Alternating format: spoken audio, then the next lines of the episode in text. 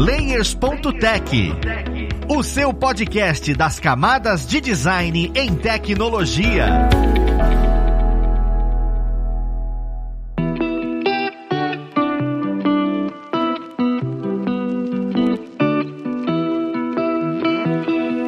Olá, ouvintes! Eu sou o Luiz Lima, designer e professor aqui na plataforma Lura, e vamos para mais um Layers.tech, seu podcast das camadas de design em tecnologia. No papo de hoje, nós vamos conversar sobre UX Writer. Eu até ia falar sobre copywriter achando que era a mesma coisa, mas durante a pesquisa e conversando com os convidados, eu descobri que isso são coisas bem diferentes. Vamos entender melhor sobre o UX Writer, o que é, onde atua, por que atua e qual a importância desse ou dessa profissional dentro de uma empresa, né? Mas vamos lá pro papo conhecer quem vai ajudar a gente. Nós temos aqui como convidado convidada hoje é a Awana Pontes. Ela que é o ex-writer carteira BB, Banco do Brasil. Seja bem-vinda, Awana. Obrigada, Luiz. É um prazer conversar com vocês. É um prazer nosso tê-la aqui. E juntamente com a Awana, nós temos o Matheus Vilaim. Ele que é professor e ajuda em vários conteúdos dentro da nossa plataforma. Seja bem-vindo, Matheus. Não sei se eu falei o Vilaim correto, cara. É isso aí mesmo, é Vilaim com um in no final. Valeu, Luizão, pelo convite, cara. Tamo junto. Eu que agradeço. É muito muito legal tê-los aqui, até porque vai desmistificar um pouco, né, esse conceito do que o UX é uma coisa que está muito em voga. A gente escuta falar de UX em vários segmentos, em vários momentos de pesquisa, esse tipo de coisa. Só que o writer a gente escuta e não sei explicar muito bem o que que é, né? Eu já ia começar perguntando isso. Para mim, eu vou mexer com UX e vou mexer com escrita. É só isso que eu consigo definir. Então, eu queria iniciar meio que entendendo um pouquinho da visão de vocês, né? Explicando o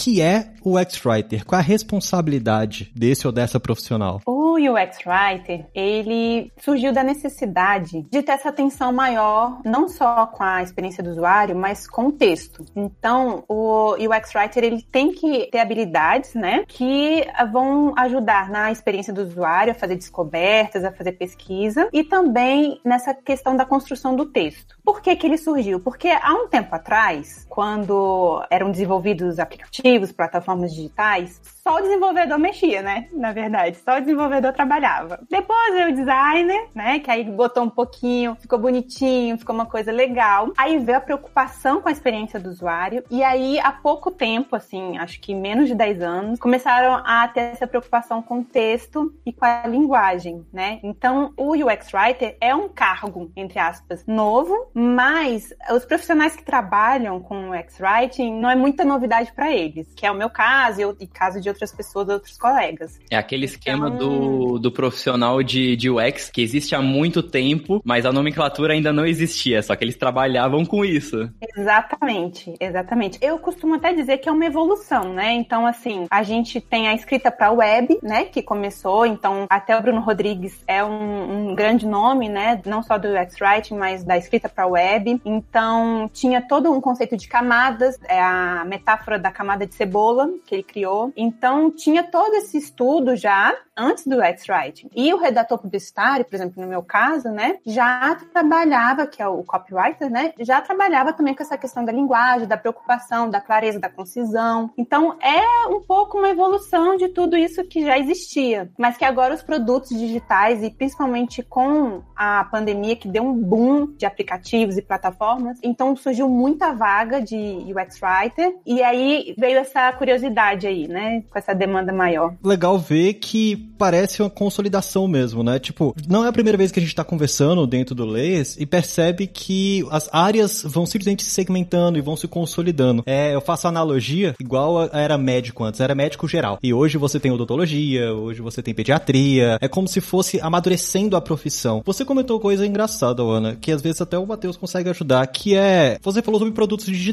O X-Writer ou a X-Writer atua diretamente em produtos digitais digitais ou eu consigo aplicar esse mesmo conhecimento em, em produtos físicos? Não sei, talvez folders ou talvez produtos, sei lá, vou colocar um exemplo, caixa de sucrilhos. Seria se isso é válido, mas é um profissional, um profissional que consegue atuar também nesse segmento mais, mais impresso, mais palpável, ou a gente fica mais fechado nesse digital? Então, na verdade, quem trabalha com o físico e o offline, falando bem especificamente de texto, é o redator publicitário, né? Por exemplo, trabalha muitos anos e fiquei muitos anos em agência, era comum eu fazer, por exemplo, um folder e já atendi o Banco do Brasil na agência que eu trabalhava e vinha um texto super com a linguagem super bancária, né? Assim, dizendo mais ou menos o que eu tinha que fazer e tal. E aí eu tinha que construir um texto vendendo aquele produto e tal, e, e, e com uma linguagem super acessível. Então, a gente já tem essa expertise, né? Então, o redator publicitário ele já tem essa pegada, já sabe como é que funciona. O UX Writer, hoje no mercado, né? Se você for segmentar mesmo, o UX Writer, ele não necessariamente ele vai trabalhar com essa parte impressa. Porque o UX Writer, ele já tem muita demanda, né? Assim, num, num ambiente normal, numa empresa normal, ele já vai ter muita demanda no sentido de pesquisa, no sentido de desenvolver, por exemplo, manual de tom de voz, né? Ele tem que fazer muita pesquisa com o usuário, definir as personas, além da arquitetura da informação da interface. Ele vai ficar mais preocupado com essa questão. Se o produto ele tem um braço offline, aí é a questão mais de marketing, publicidade, que vai cuidar dessa parte. Mas aí é que tá o segredo também, né? A linguagem, ela não pode ficar muito diferente do produto, por exemplo, que a gente tá, o usuário está comunicando com ele, e o que ele vê na campanha, na campanha impressa, no anúncio, na TV, no YouTube, nas redes sociais. Então é, é muito importante que o X-Writer e a parte de publicidade, seja o redator publicitário ou outra pessoa, que eles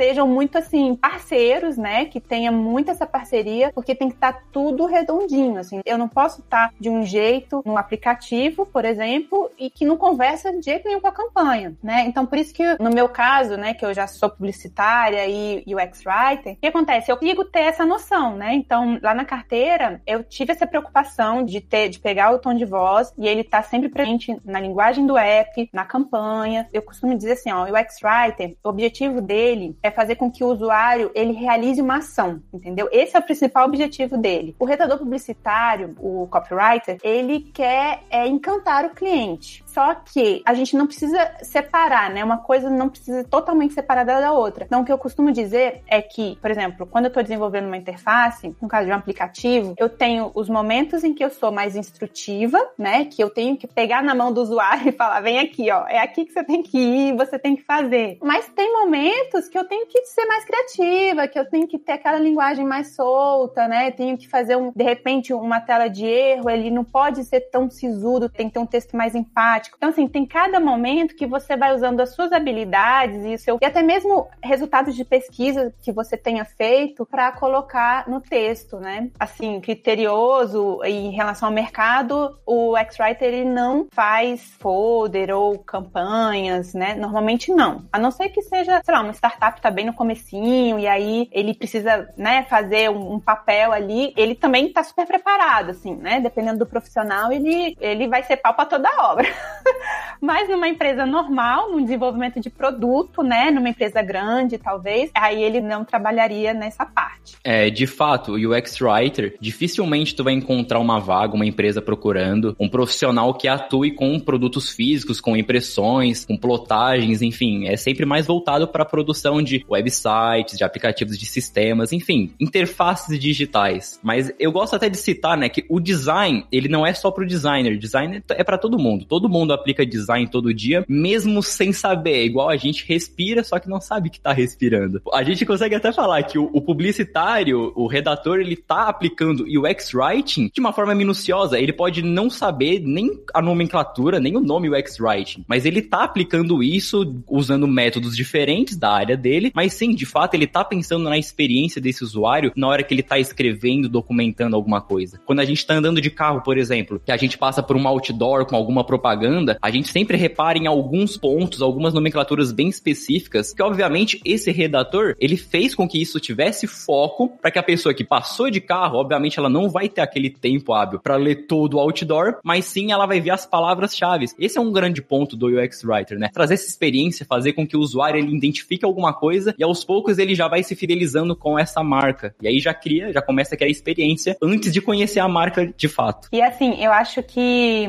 o redator redator, né, como você falou, né, ele também cria baseado em dados também. Só que é diferente, assim, normalmente a, a informação vem do planejamento estratégico, né, que já fez para a marca, e aí baseado naquilo, no briefing, no cenário, o, o redator ele vai criar preocupado com essa questão. Mas já o UX Writer, ele vai mais a fundo, eu acredito, né? Ele mesmo chega lá e vai entrevistar o usuário, vai fazer um teste de usabilidade, então ele vai mais a fundo naquilo e é uma responsabilidade dele. Já o redator publicitário não é uma responsabilidade dele, mas que também não deixa de ser criar, né, baseado em dados e informações é muito legal ver uma profissão se consolidando. O que eu acho mais engraçado é que dentro desse universo de UX, eu sempre venho falando para quem escuta a gente que, olha, não é só digital, não é só digital, mas no caso do writer é uma coisa um pouco diferente, porque já existe o redator publicitário, a redatora publicitária, e, e você fala, não, vamos segregar aqui, que é melhor, porque você mexe muito com a experiência do usuário.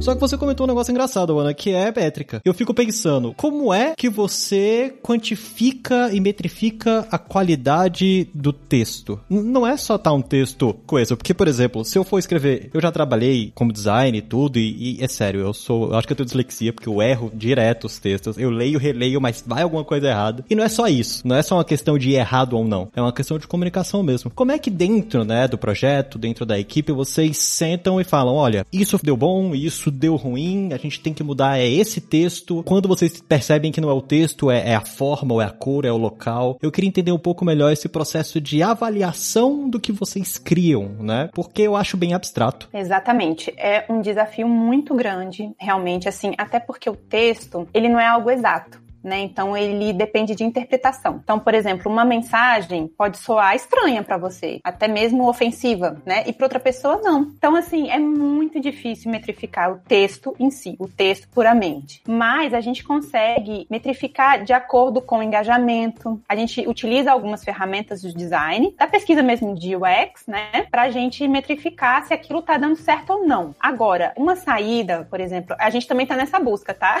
De achar uma, uma métrica perfeita para texto. Mas uma solução, né, que até a gente buscou lá na carteira BB, ouvir o atendimento. A gente tem um atendimento via chatbot e via atendimento humano mesmo, né, no chat. E a gente pegou as conversas, as conversas críticas, né, para entender como é que tá o entendimento mesmo do usuário. E a partir daí, assim, dependendo da sua abertura, você consegue até chegar num nível, dependendo do seu contato com o usuário, de fazer como se fosse uma pequena entrevista, né? Você pode abordá-lo pelo atendimento. Você também tem o NPS, né? Aquelas avaliações normais que a gente pode metrificar. Mas, assim, não existe nenhum wireframe, por exemplo, que a gente consegue no design, no UX, para texto, assim, especificamente para texto. Seria excelente, mas eu acho que também é muito complicado você falar, olha, esse texto aqui tá dando não sei quanto de engajamento ou não tá funcionando. Eu acho que é mais a experiência em si do que o texto. E o texto é a ferramenta para a experiência, né? Então, esse seria o caminho. E eu acho que assim, sempre na dúvida, né, o interessante é pesquisa com o usuário, pesquisa de usabilidade. Sempre na dúvida, tentar entrevistar, tentar entender e principalmente tentar acertar a audiência, né? Porque às vezes acho que também tem esse ruído, assim, né? Às vezes a gente não chega na pessoa certa. Tem todos esses detalhes que ajudam a amenizar esse problema de metrificar o texto, sabe? Mas assim, dá pra gente sempre fazer uma gambiarrazinha e tentar medir, mas realmente é um desafio muito grande. Eu acho que isso entra em quase todas as áreas do UX, porque é, quando é, é mais qualitativo, é difícil mesmo de você olhar e falar como é que tá sendo aquela sensação e tudo. Só que você falando de usuário, me vem muito aquela ideia do usuário externo, né? Eu conversando com o Matheus um tempo atrás, a gente tava falando sobre, por exemplo, design system. E design system é um negócio que você acaba tendo muito texto ali para explicar uma nova aplicação, uma coisa interna mesmo, até uma área onde vai ser atendido só por quem trabalha, não e por um cliente específico, o que não deixa de ser um usuário, mas é um usuário interno. E aí, eu acho que vai até mais pro Matheus, como é que funciona a aplicação do X-Writer dentro desse processo do design system, dentro desse processo mais interno, também é necessário tanto quanto? Como é que funciona essa comunicação, né? De quem tá criando a interface junto com a pessoa que é writer? Vai depois, vai antes, vai durante a criação? Eu queria entender um pouco desse processo, se ele é blocado ou é uma coisa mais viva? Muito boa pergunta. Seguinte, quando a gente está falando de design system, o nosso pensamento ele vai direto lá para o style guide, para o guia de estilo, que é os elementos, as cores,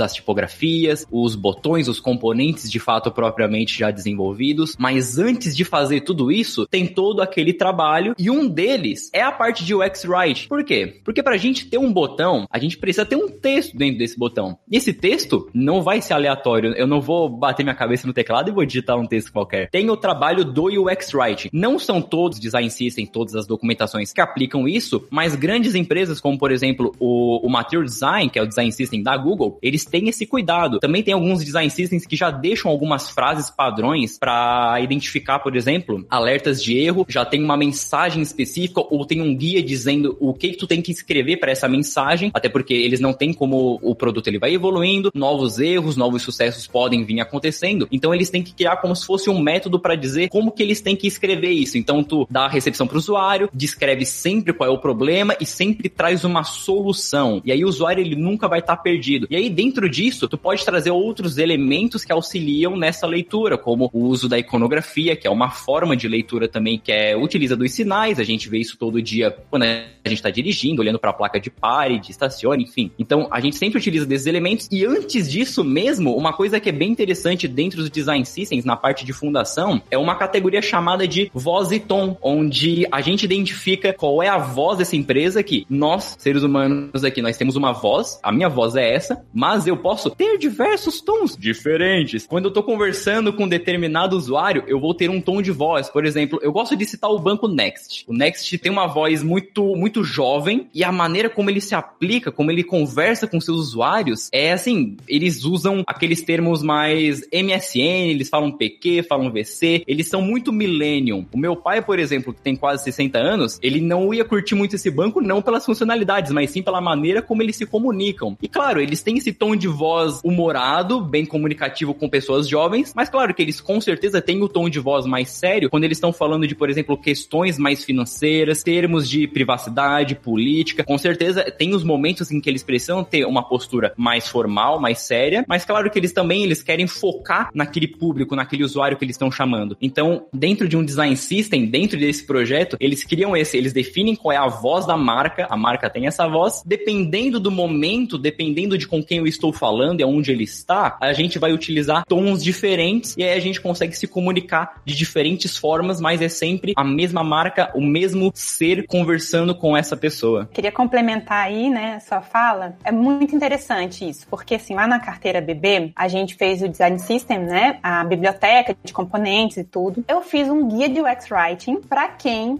for pegar o UX Writing da carteira, né? Então, o que, que tem nesse guia? Tem as boas práticas, tem o manual de tom de voz, algumas regrinhas, né? Tem a arquitetura da informação que foi usada na carteira BB. E aí, o que, que eu fiz? Eu fiz uma componentização de texto. Então, assim, lá na carteira, e assim, acho que isso vai variar de produto para produto, tá? Isso foi a minha experiência. O que, que eu fiz? Na interface tem um header, tem um cardzinho, tem os botões. Então, eu criei as regrinhas. O que, que eu vou botar no header? Como que é esse header? Tem pontuação? Não tem pontuação? Tem negrito? Não tem negrito? No cardzinho, normalmente tem um título e tem um breve mini textinho. Então, o que, que eu vou falar nesse mini textinho, né? Todas essas regrinhas estão lá para quem for pegar o writing da carteira BB. E, assim, claro que o melhor é que seja um profissional que vá trabalhar o, writing mesmo, né? O UX writing. E não, assim, por exemplo, o desenvolvedor vai pegar uma. Não. Claro que se ele pegar, ele também vai saber, né? Mas, assim, o melhor é que seja um profissional mais especializado. Mas qualquer um tá lá, acesso para todo mundo, qualquer um pode entender como é que funciona, o porquê de cada coisa tá ali, né, documentada. Então, isso facilita muito a vida de todos os profissionais envolvidos e, por exemplo, na ausência, né, de um ou outro, tá lá documentado. E, assim, eu procurei até na época que eu criei esse guia, não achei nenhuma referência, assim, e eu achei que vale muito, assim, é algo muito importante. Eu vi muito guia de redação e tal, mas o específico para interface eu não conheço. Talvez agora tenha, porque faz muito tempo que eu fiz, faz mais de um ano. Mas assim, achei bacana, sabe? Porque o pessoal do time gostou bastante, porque isso facilita a vida e fica lá para todo mundo, né? Consultar, para todo mundo ver, para quem for trabalhar não ter dúvidas. Com certeza, facilita pro time todo. Eu tô aqui lembrando das minhas experiências e ficando com muita vontade de ter uma pessoa ex-writer do meu lado, porque eu com certeza pecava em muitos dos textos porque não era o meu foco. O foco era outra coisa, era a parte muito mais visual e não comunicação. É engraçado você falar que não, já faz bastante tempo, faz um ano ou mais de um ano, e isso nessa área de tecnologia, mais de um ano já é um negócio que, ó, muda extremamente rápido, né? Pra você ver como vem consolidando. Eu não esperava que na construção de um design system, dessa comunicação interna e externa, viesse um profissional de UX Writer. Eu, eu imaginava que fosse desenvolvedor e design. Design já é uma coisa que a gente já fica, caraca, tem um design e tudo.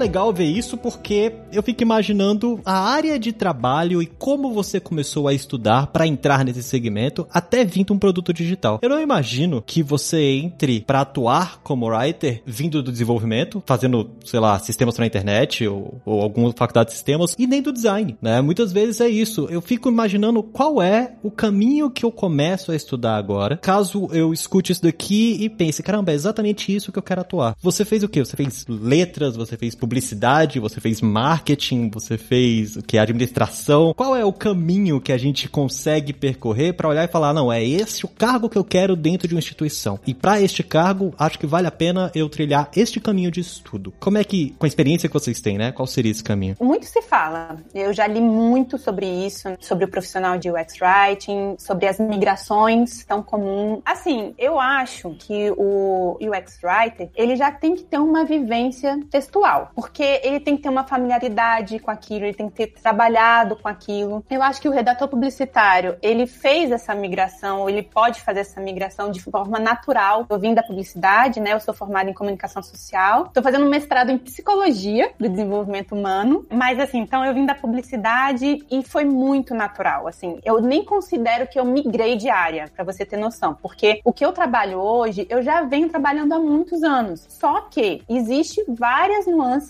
e assim, eu acho até mais interessante do que eu fazia, que é a pesquisa, que é a questão da linguagem, da semântica, que é um, um conhecimento mais aprofundado daquilo. Mas assim, foi muito tranquilo. Então, assim, quem quer começar do zero, né? Eu acho que a formação legal seria publicidade, sim, mas não é exclusivo. Então, assim, um jornalista, o que, que é legal do jornalista? Que ele também já tem essa familiaridade, ele já escreve bastante, escreve bem, né, normalmente. E olha que legal, o jornalista, ele tem uma habilidade que é de investigação. O jornalismo ele tem essa questão de ir atrás da notícia, da verdade, casa muito bem com a pesquisa, né? Da verdade mesmo do usuário. Será que ele fala assim mesmo? Será que não é a gente que tá míope, tá vendo aquilo e acha que ele fala isso, né? Tem que ir atrás, tem que pesquisar, tem que descobrir a, a, o mais próximo da verdade possível. Então, o jornalista também poderia ser um UX writer, né? E também o linguista, que ele também vai lá no cerne da questão do idioma, da língua linguagem, também é um profissional que ele pode se capacitar, né, para isso. Então, assim, eu não quero, né, definir, né, você não pode, você pode. Vai muito da pessoa. Mas, assim, as profissões que normalmente foram herdando essa questão do UX Writing, que já estavam escrevendo para web, né, que já vinha aí junto, normalmente é o jornalista e o publicitário. Mas não é exclusivo. A pessoa pode começar. Eu tenho muitas dicas para dar, viu, para quem quiser. Principalmente, assim, ó, trabalhar de graça, trabalhar pro amigo, entendeu? Fazer, ler, fazer curso, enfim, tem um monte de possibilidade, tem mercado pra caramba, tem vaga pra caramba de UX Writer, entendeu? Então, assim, é só mesmo ir fazendo, né? E tendo o máximo de experiência que ela puder, estudando e, e fazendo a parte dela, né? Além da formação, né, dos estudos dessa pessoa, acho que para ela ingressar na área, acima de tudo, ela tem que gostar, gostar de escrever, de se comunicar, como na área de UX experiência do usuário, ela tem que gostar e querer trazer uma solução para o usuário e no fim fazer um usuário, pessoas felizes. Até que ela não precisa necessariamente, igual o designer de interface, designer de experiência, não precisa necessariamente ter uma formação acadêmica, até porque dificilmente se encontra uma formação acadêmica, um bacharelado voltado para isso. Mas claro, sempre agrega uma faculdade, uma universidade, né, um diploma, sempre agrega pro currículo e pro teu conhecimento. Mas acima de tudo, querer aprender, aí tu pode estudar, a gente tá com a internet aí hoje, tem muito conteúdo, cada vez tá saindo mais conteúdo sobre o X-Write, porque tá ficando muito popular, e essa popularidade faz com que surjam mais conteúdos, como esse podcast aqui, como esse episódio que a gente tá fazendo agora. Então tá vindo cada vez mais. Então, oportunidade pra galera estudar, para fazer curso, tá vindo em cheio. Então, tudo que a, que a galera precisa de fato é se interessar, quero aprender, quero entrar nessa área. E da mesma forma que, por exemplo, o designer de interface não precisa saber programar para construir um produto, uma interface digital, o UX Writer também não precisa necessariamente ter trabalhado ou conhecer todos os métodos, metodologias de UX design. Mas se ele conhecer, agrega e agrega muito no trabalho dele, porque aquele mito do UX Writer, ele não passa a jornada de trabalho dele de 8 horas sentado na frente do computador escrevendo sem parar no teclado. maior parte é fazendo pesquisa, conversando com o usuário, ele tá lado a lado com o UX designer, com o UX researcher, sempre pesquisando. A parte de escrever, de comunicar, é o grande bônus ali do desenvolvimento dele, da construção do produto. Exato. Só complementando também, eu quis fazer um mestrado, né, na área de psicologia, porque eu queria estudar a criatividade mais a fundo. E a criatividade voltada pro X-Writing. Então,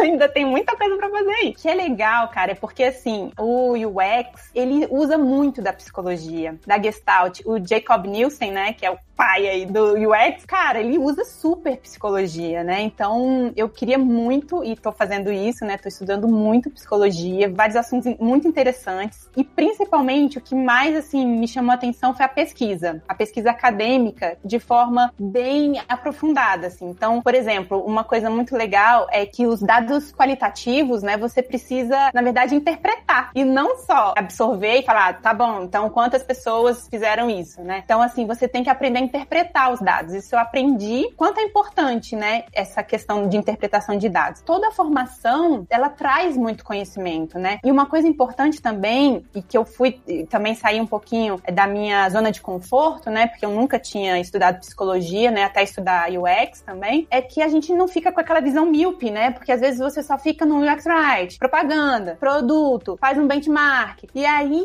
você fica míope, assim, né? Você fica com aquela visão meio viciada. Então, assim, eu, desde a publicidade, eu lia livros que não tinham nada a ver com publicidade. Além de, claro, também estudar publicidade, mas estudar os anuários, enfim, né, de criação. Mas é importante que você tenha essa visão de fora também, né? Porque aquilo vai agregar ao seu estudo, né? Então, assim, tô muito encantada com a psicologia e só tá me ajudando. E eu vou produzir aí muito conteúdo, não sei quando, porque eu tô sem tempo, né? Tô tendo que dar conta primeiro do mestrado. Isso aí é sensacional. Durante a minha graduação, vários professores meus falaram que a melhor segunda graduação pro designer é psicologia, porque se a gente vai trabalhar com pessoas, nada melhor do que estudar psicologia para entender como as pessoas agem, como as, o que as pessoas fazem, enfim, entender cada vez mais esses usuários. É extremamente multidisciplinar e quanto mais vocês comentam, mais isso é perceptível. Isso é, é realmente interessante.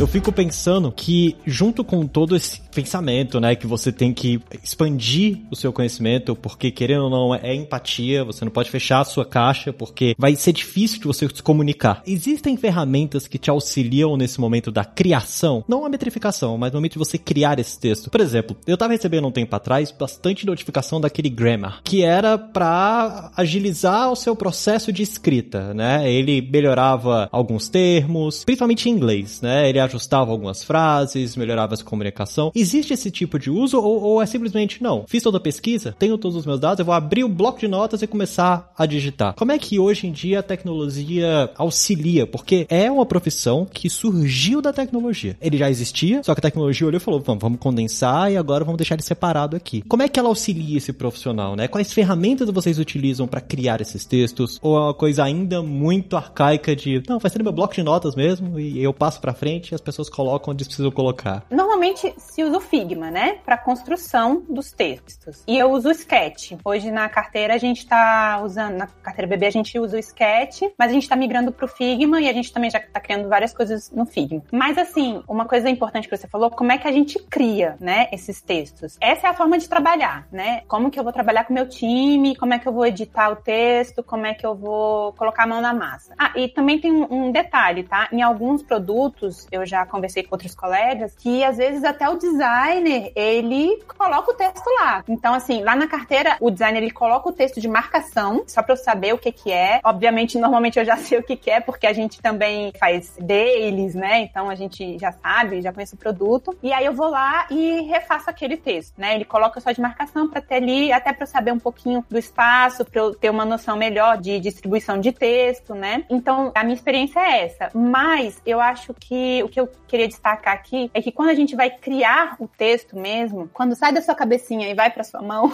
no teclado, em diálogo. Para mim, essa é a palavra-chave do UX Writing, é diálogo. Então, você tem que conversar com o usuário, você tem que se colocar no lugar do usuário, ter em mente o seu tom de voz, ter em mente a ação que ele tem que realizar né? O que, que ele tem que fazer? Pegar, é igual eu falei, tem que pegar na mão dele e falar, e aí, amigo, vamos lá? Basicamente é isso, assim, a gente tem que pegar o usuário na mão e conduzi-lo. E da melhor forma, da forma mais assertiva, mais empática. E as ferramentas são variadas, né? Mas eu acho que eu acredito que a grande maioria use o Figma. E Ana, deixa eu te fazer uma pergunta. Como uma pessoa, né? Eu não sou UX Writing, mas sou uma, um cara que estuda bastante, gosto muito da área e me desenvolvo para aprender sempre mais. Eu gosto, eu trabalho com UX e gosto de partir para as outras vertentes para entender como que os profissionais trabalham e também trazer um pouco disso para dentro do meu dia a dia. Como é que é o dia a dia do UX Writer? Porque, por exemplo, aquilo que eu falei antes, grande parte dos artigos, tanto em inglês quanto em português que eu li quando eu comecei a estudar sobre o X-Writing, frisavam bastante de que o dia a dia dele não é só escrever, ele não passa, ele não fica só escrevendo, não é um profissional só de escrita, ele faz muitas outras coisas, ele tem a parte toda de pesquisa. Mas como é que é o dia a dia de fato? Por exemplo, tu começa a trabalhar e tu faz o quê? Então, lá na carteira, uma preocupação muito importante foi que o X-Writer ele estivesse na concepção do produto desde o início, tá? Então, assim, desde o wireframe, quando a gente estava fazendo, eu estava lá presente estava lá falando, discutindo com o designer sobre a arquitetura da informação, sobre como que a gente ia fazer aquilo, é o que, que teria que ter, né, de conteúdo. Então, na verdade, é um trabalho, eu acredito que seja um trabalho em conjunto com o designer e, claro, com o time, né? Mas principalmente lado a lado com o designer. Por quê? O produto, ele não tem que ser criado de uma forma e depois vir um texto. Fica engessado, fica uma coisa que aí eu fico só fazendo texto, entendeu? E que não é. Então, assim, a gente tem que ter essa visão do writing e do diálogo desde o início do processo de criação do produto. Agora, vamos supor que eu comecei num time que já tá lá, o produto já tá criado, né? Então, assim, o dia a dia, o meu dia a dia, ele é feito basicamente agora, né? A gente tá num, num período de melhoria do app. Eu realmente coloco a mão na massa nos fluxos. A gente tem um período de pesquisa, a gente tem um período de facilitação de workshop, então a gente faz matriz CSD, usa diversas ferramentas, fazer pesquisa para descobrir alguns, alguns pontos críticos, né? Às vezes também vem muito a demanda do negócio, então é um dia a dia bem não glamuroso, porque às vezes já vem do negócio alguns pedidos de melhoria, né, que já foram definidos. Então, assim, sempre trabalhando com designer e aí sempre fazendo as melhorias. E melhorias não só de texto, melhorias de experiência, né? Então, essas melhorias de experiência elas são discutidas com o time. É isso, assim, o dia a dia. É muita pesquisa, muita descoberta, mas mas também tem muito texto. Assim, na minha experiência, eu já fiquei sabendo, assim, já conversei com outros profissionais, que realmente, assim, o UX Writer, ele fica um pouquinho até longe, assim, do texto, porque o designer já sabe o que, que tem que ter naquele campo lá que ele tem que fazer, né? Vamos supor. Mas o meu dia a dia é mais um pouco mão na massa. E aí eu acho que depende muito da empresa, do tamanho, né? Do, do produto. Às vezes tem muito fluxo, tem muitas vertentes, né? Às vezes tem PJ, PF, né? enfim, e aí o, o, produto é muito grande e aí não tem muitos UX writers para ficar lá em cima e falando, não é assim que escreve, escreve de novo.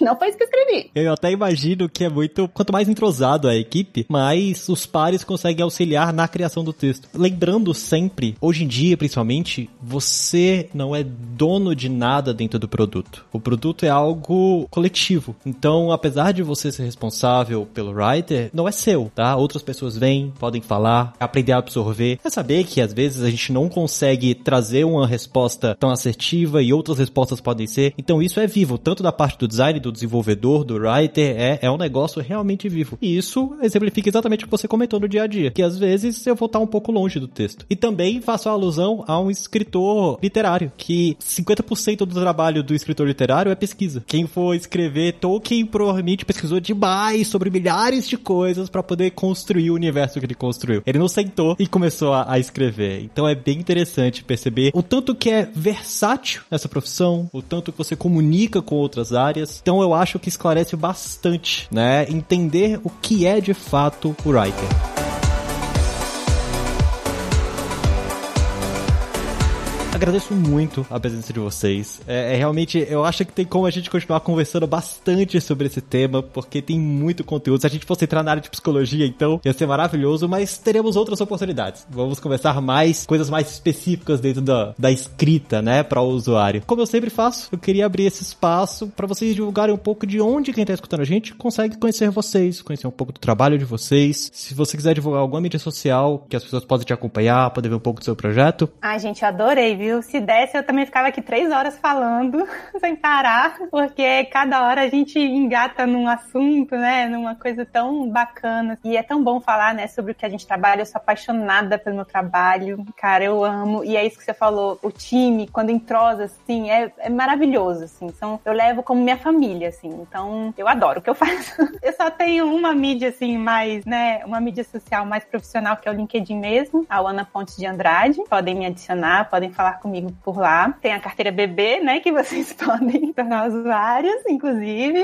usar e dar vários toques. Mas assim, é, normalmente eu não produzo muito conteúdo específico, tá, pra área, mas por falta de tempo mesmo, sabe, gente? Porque é difícil, assim, trabalho, mestrado, filha, tenho uma filha maravilhosa de 5 anos. É difícil um pouco, assim, criar muito conteúdo, mas sempre que eu posto também, eu posto coisas interessantes no LinkedIn, que ajudem, né, mais pessoas. Enfim, no UX Writing. Tô ajudando, fazendo uma mentoria com uma pessoa muito bacana. Então, também, o que eu puder ajudar as pessoas, assim, quiser entrar em contato comigo, se eu puder dar toque, né, falar, olha, faz assim, faz assado. Na verdade, é tudo baseado na minha experiência, no que eu leio, né, no que eu consumo de informação, mas não é nenhuma verdade absoluta. Enfim, então, precisando de mim, é só me chamar. Você imagina a ajuda que você faz à comunidade para que quer entender, que quer entrar nesse mercado e com certeza depois do mestrado vai vir um monte de conteúdo por aí. Matheus, você, quem quiser acompanhar o, os seus projetos, acompanhar um pouco do seu profissional, como é que eles conseguem fazer? Rapaziada, segue lá no alura.com.br barra user barra Matheus Vilaim. Os meus cursos estão lá, planos de estudo estão lá, vocês vão curtir todo o conteúdo que eu tô compartilhando. Mas claro que eu também tô no LinkedIn, linkedin.com barra in barra Matheus Vilaim. Todas as minhas redes sociais são Matheus Vilaim, Vilaim com dois L's e N no final. Eu tô sempre comunicando aquele perfil do design designer, comunicador, sempre falando com o pessoal, batendo um papo. Pode chegar e vamos conversar tranquilamente sobre qualquer assunto. Perfeito. Pessoal, muito obrigado. Vai ficar os links aí na descrição. Mais uma vez, eu agradeço você ouvinte que está com a gente aqui até esse momento. Não esquece de dar aquela avaliação no seu agregador favorito, porque ajuda bastante a difundir esse conteúdo. Mas é isso. Nós vamos ficando por aqui. Um abraço e até o próximo Layers.tech.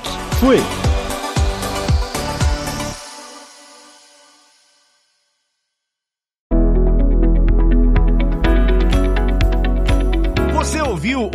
Layers.tech, uma produção alura.com.br. Edição Radiofobia Podcast e Multimídia.